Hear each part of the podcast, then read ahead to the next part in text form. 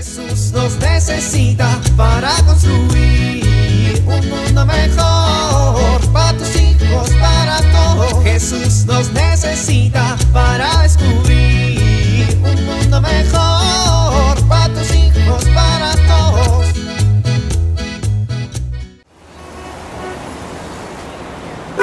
Avanza, ya está el verde. Ándale, muévete. A ver, ¿qué vas a hacer? Quítate, estorbo, quítate. Ya se puso el rojo otra vez. ¡Ay, qué tráfico! Apúrense, debo llegar a tiempo para recoger a mis hijos.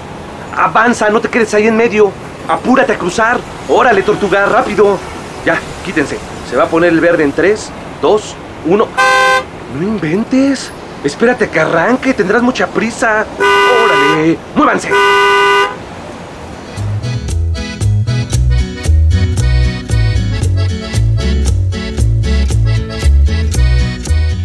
No, yo hago mejores travesuras que tú. Ay, cállate, eso no es cierto. Además eres muy malo, siempre te cachan. A ti.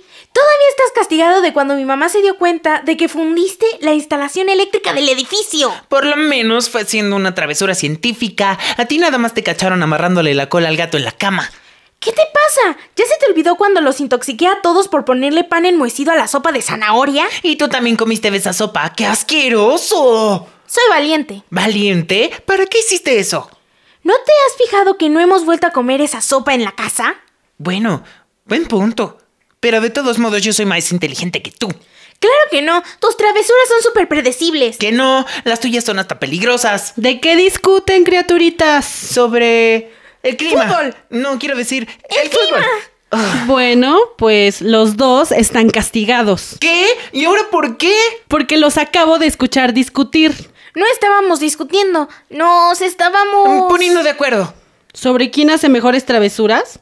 Eso no es muy bonito que digamos. Mamá, es que no estás viendo el arte que hay detrás de una travesura. Exacto, Ma. Es todo un proceso científico. Medir, probar, examinar, decidir. A ver, niños, ¿y no les parece que sería mejor que usaran su tiempo y energía en algo bueno? Ay, ma. ¿Y cómo en qué? ¿Lavar los trastes y esas cosas? Pues si lo dicen así, suena súper aburrido. Pero si tienen tanta habilidad para pensar cosas, podrían pensar en una manera de lavar los trastes que no nos quite tanto tiempo, o una que los deje más limpios, o una que ahorre más agua. Cualquiera de las tres suena mejor que estar pensando cómo destruir. Hmm, no sé. Yo acepto el reto. Seguro logro lavar los trastes más rápido que Pablito. Se me ocurre un proceso para que queden más limpios antes de tiempo. Ni lo sueñes. Yo también tengo un sistema para lavar los trastes, que los va a dejar a todos sorprendidos. Bueno, qué bueno. ¿Verdad que se puede planear hacer cosas positivas? Mis hijos, Dios nos dio el don de la inteligencia para buscar el bienestar y el progreso común. O sea, ¿que somos inteligentes para ayudar a los demás? Exacto. La inteligencia tiene que ayudarnos a mejorar el entorno, apoyar a nuestros semejantes, a salir de problemas comunes. Y les voy a decir otra cosa. Es muy importante que en nuestra familia aprendamos a valorar los logros y éxito de cada uno de los integrantes de nuestra casa. Ya ves, Pablito, reconoce que soy inteligente. Tú reconoce que soy mejor. Claro que no, el mejor soy yo. A ver, no se trata de ver quién es el mejor, se trata de que los dos reconozcamos lo bueno que hay en otras personas. Por ejemplo, Ramón es muy rápido para pensar las cosas. Eso es cierto. Pero Pablito es más ordenado para llevar sus proyectos a cabo. ¿Ya ven cómo los dos tienen virtudes y aptitudes?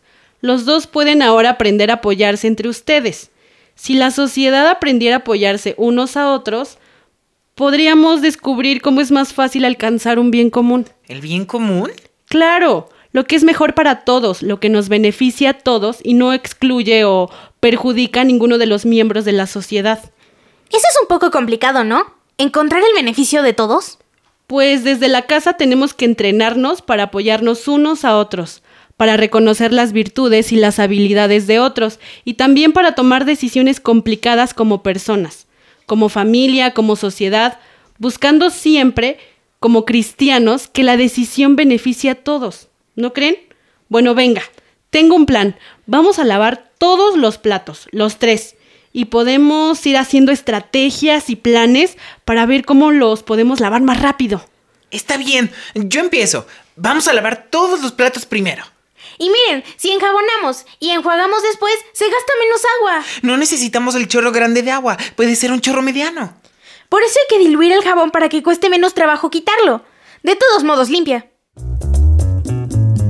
Jesús nos necesita para construir un mundo mejor para tus hijos, para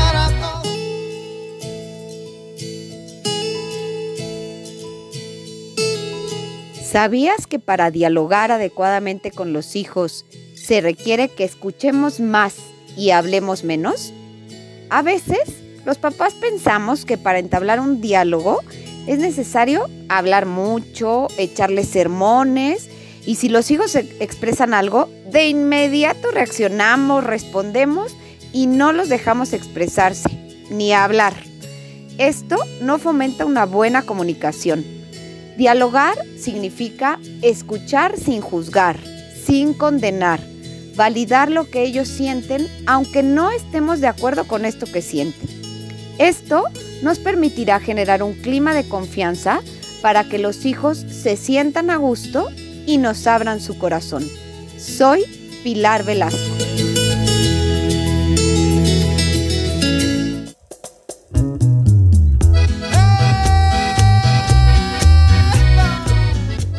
Oramos.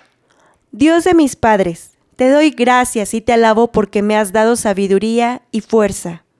Gracias, Señor.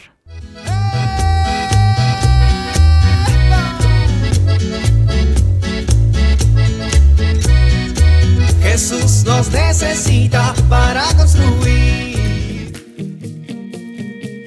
Vivir en familia. ¿Qué actividad en casa, en el trabajo o materia en la escuela nos resulta más complicada para comprender?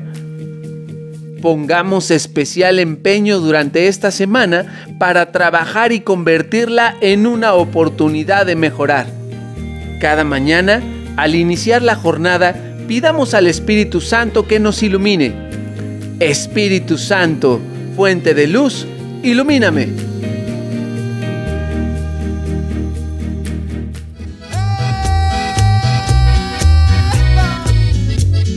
Te invitamos a compartir y dialogar este encuentro de la serie Alianza con tu familia.